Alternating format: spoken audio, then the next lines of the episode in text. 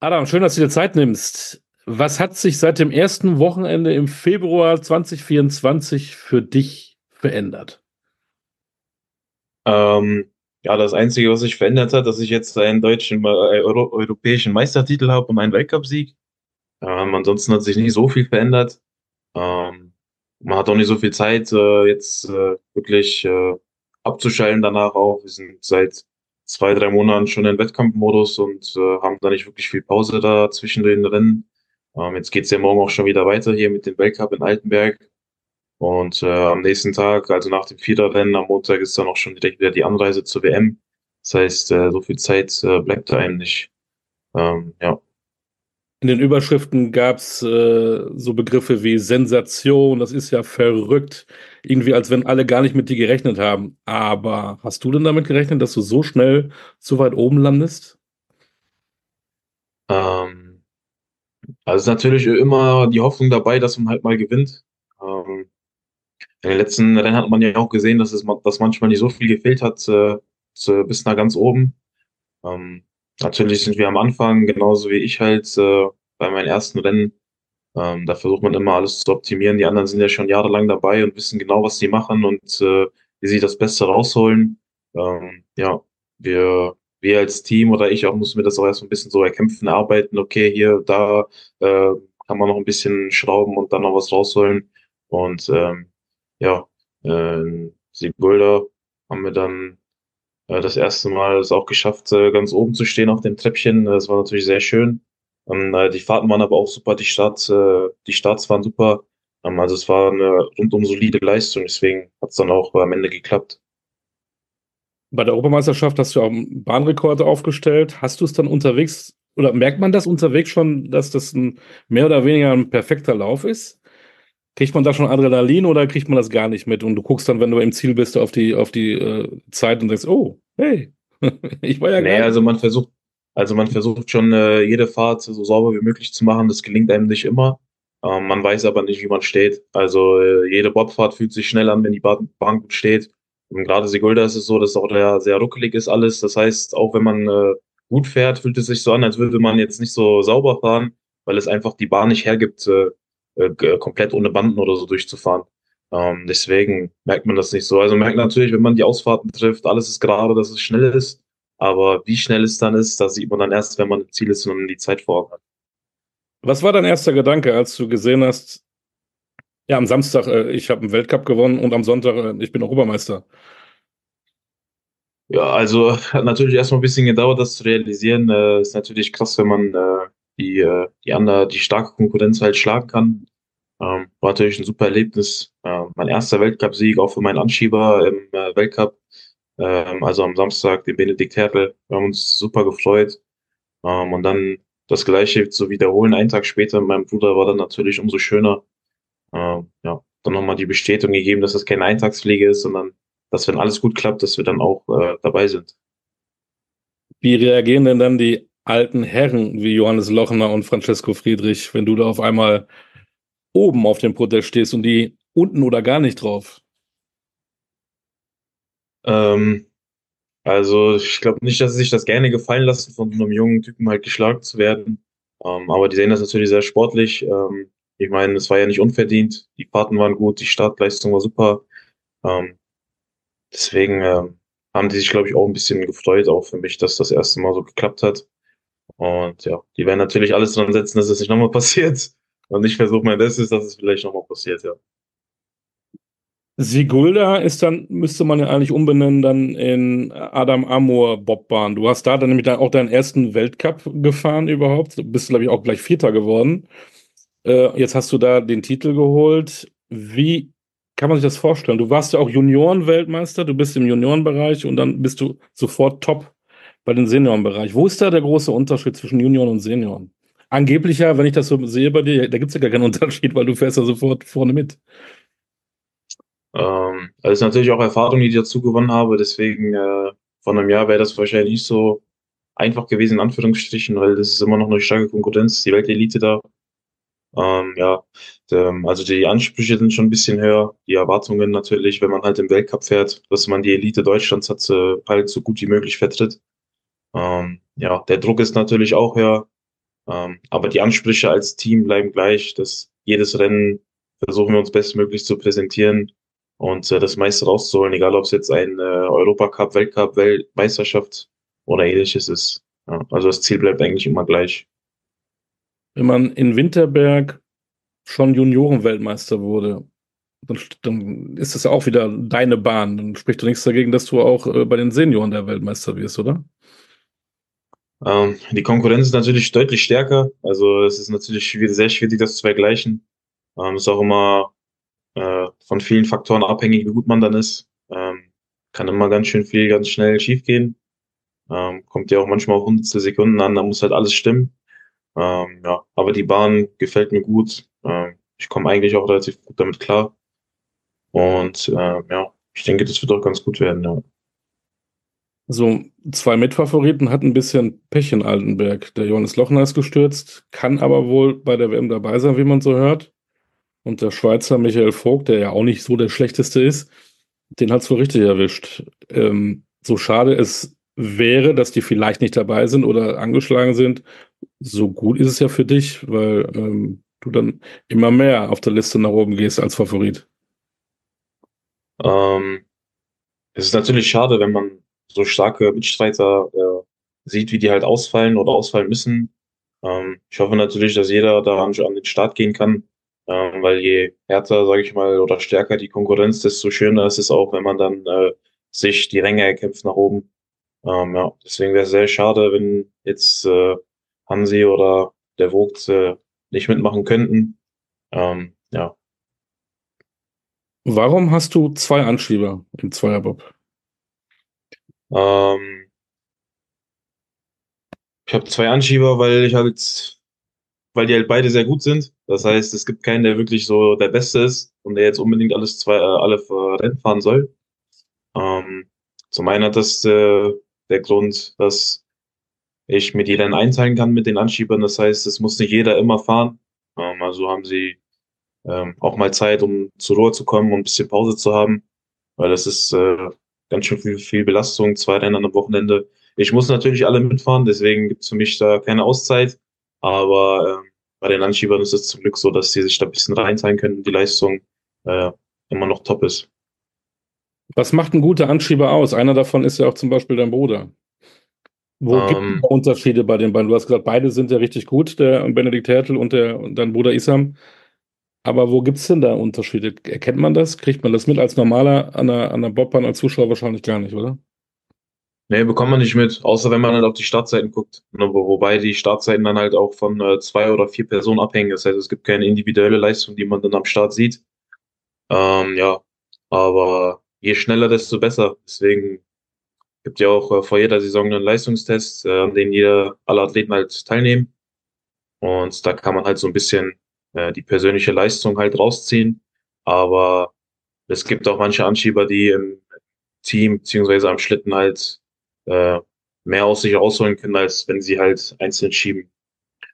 Ja, bei, bei, bei Wettkämpfen äh, schiebt man auch nie alleine. Man ist immer zu zweit oder zu viert. Das heißt, es ist auch besser für einen, wenn man sich besser im Team zeigen kann als alleine. Ähm, ja. Und du persönlich, ähm, fährst du lieber Zweierbob als Viererbob oder lieber Viererbob als Zweierbob oder ist es genau gleich? Ähm, ist eigentlich relativ ausgeglichen. Ähm, also ich mag beides. Ähm, der Viererbob fühlt sich natürlich ein bisschen, äh, bisschen krasser an auch zu fahren, wenn man merkt, okay, da sind nochmal 500 Kilo hinter einem und drei Mann. Ähm, ist natürlich ein ganz anderes Feeling. Ähm, ja. Deswegen würde ich vielleicht sogar den Viererbob ein bisschen höher schrauben als den Zweier. Aber ich finde beides cool und äh, beides gerne. Wir müssen ganz kurz in deine Geschichte, das wissen vielleicht auch schon viele, viele vielleicht auch nicht. Du warst Turner und du hattest da vielleicht auch ähm, Ambitionen. Und dann hattest du einen Handgelenkbruch und die Turnkarriere, die konntest du nicht weitermachen. Wie bist du damals mit so einem Rückschlag umgegangen? Also im ersten Moment ist es natürlich hart, wenn man halt äh, jahrelang Turner ist äh, und ähm, das dann abrupt so stoppen zu müssen, aufgrund einer schweren Verletzung am Handgelenk halt. Ähm, ja, natürlich sehr schade in den ersten Momenten. Aber der Sprung zum Bobsport war dann äh, gar nicht so weit entfernt. ähm, zeitlich als auch von der Perspektive her, weil mein Bruder ja schon Anschieber ist, äh, beziehungsweise zu dem Zeitpunkt noch war, schon war. Ähm, ja, deswegen war der Wechsel auch relativ einfach und äh, ja, war auf jeden Fall erstmal ein harter Schlag, aber den hat man auch, äh, ich sag mal in Anführungsstrichen, relativ schnell wieder vergessen. Wenn man dann im Bob saß, hatte man dann auch äh, wieder andere Gedanken.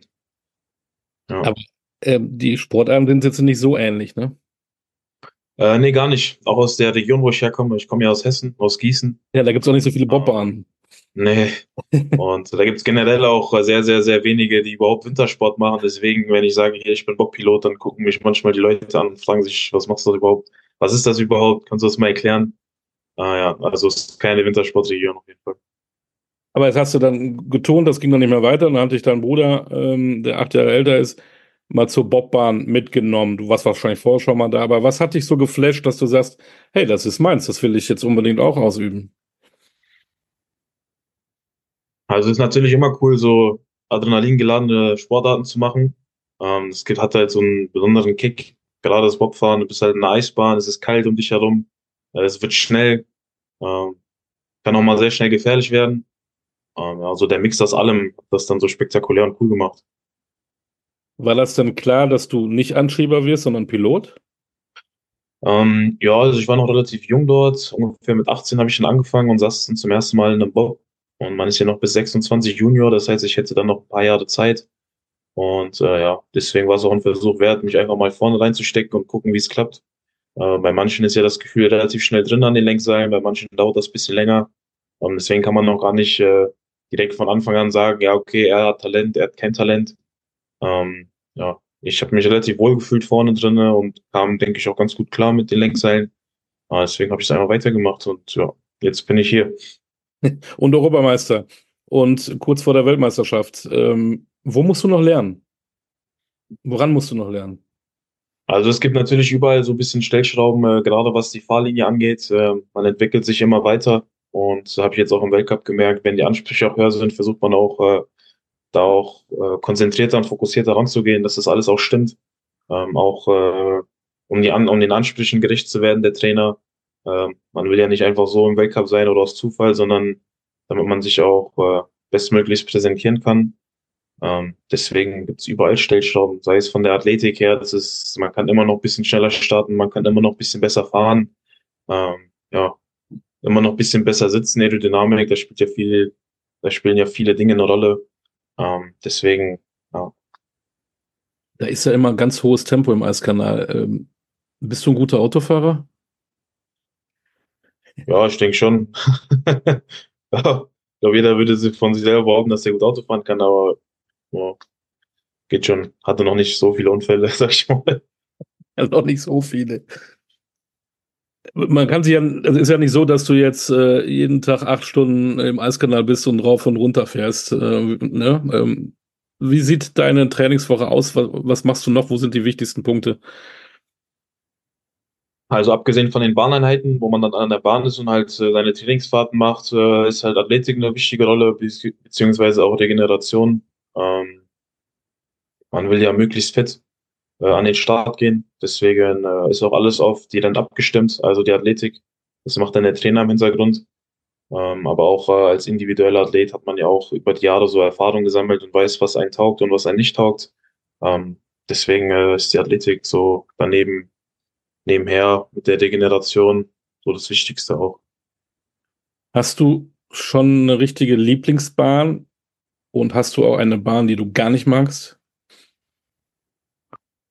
Also eine wirkliche Lieblingsbahn habe ich nicht. Ich habe, es gibt Bahnen, wo ich gerne fahre. Das ist zum Beispiel in St. Moritz. Auch wenn es bis jetzt nicht so gut da lief, sage ich mal.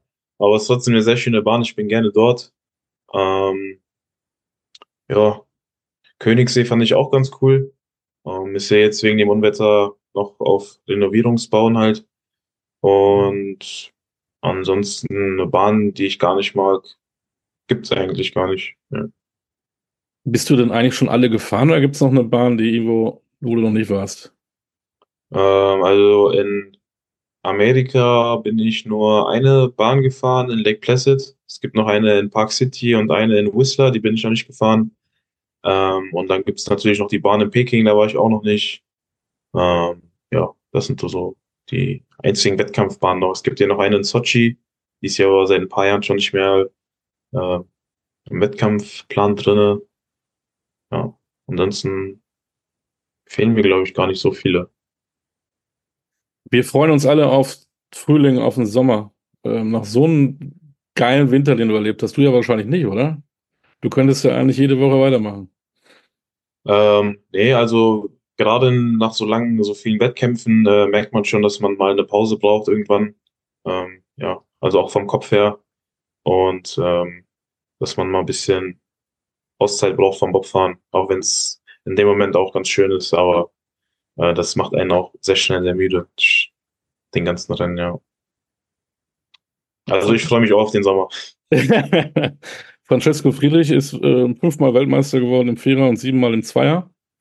Äh, du bist ja noch ähm, relativ jung. Wie lang kann man eigentlich ähm, Bob fahren? Mitte 30? Ähm, ja, also Francesco Friedrich ist ja das beste Beispiel. Er ist ja noch topfit und vorne dabei und ist jetzt auch schon 32, glaube ich. Ähm, das heißt, wenn man halt Leistung bringt, dann kann man das so lange machen, wie es der Körper halt hergibt. Ähm, wir sind am Leistungssport und wenn man gut genug ist, dann ist, ist man halt äh, dabei und halt gut genug. Und äh, wenn nicht, dann äh, ist es halt auch nicht so. Beschreib noch mal kurz zum Ende ähm, mit, mit Hansi, wie du sagst, Lochner, mit äh, Francesco Friedrich. Du, ist das schon irgendwo alles ein Team oder ist es schon auch eher Konkurrenz? Ähm, also beides gleichzeitig ist natürlich die größte Konkurrenz, die man hat jetzt gerade im Feld. Ähm, aber im Endeffekt sind wir alle ein Team und äh, ich denke mir, man möge der Bessere gewinnen. Also wer bessere Leistung zeigt und vorne ist, ist das, dann ist das auch von meinen Augen verdient. Und ähm, ja, also es ist auf jeden Fall beides. Aber es ist auch gut so, wie es ist. Hat man auch ein bisschen Ansporn. Am 24.02. samstags, ich glaube um 13 Uhr, ist der erste Lauf Zweierbob. Eine Woche später endet das dann an dem Sonntag mit dem letzten Lauf im Viererbob. Ähm, wer wird Weltmeister? Wer? Mhm, genau. Wer wird Weltmeister? Kann ich gar nicht genau sagen. Ähm, ich habe natürlich äh, eine Hoffnung im Kopf. Ähm, ob sich das umsetzen lässt, sehe ich dann. Wir versuchen unser Bestes zu geben und äh, ja, mal sehen dann, was rauskommt. Und was passiert dann äh, mit dem Bruderpaar Amur, wenn es dann klappt, wenn dann der Titel am Ende da ist? Was macht ihr dann? So viele Gedanken haben wir uns noch nicht gemacht. äh, wir hoffen, es wäre natürlich sehr schön, wenn es klappen würde. Ähm, wenn es soweit ist, äh, sehen wir dann, was wir, was wir dann machen. Aber bis dahin gespannt. ist noch äh, ein langer Weg, ja. Wir sind gespannt, sowohl das Sportliche als auch was danach kommt. Äh, wir halten alle Augen und Ohren offen und, und verfolgen das. Wir wünschen dir viel, viel Erfolg für Winterberg und auch was danach kommt.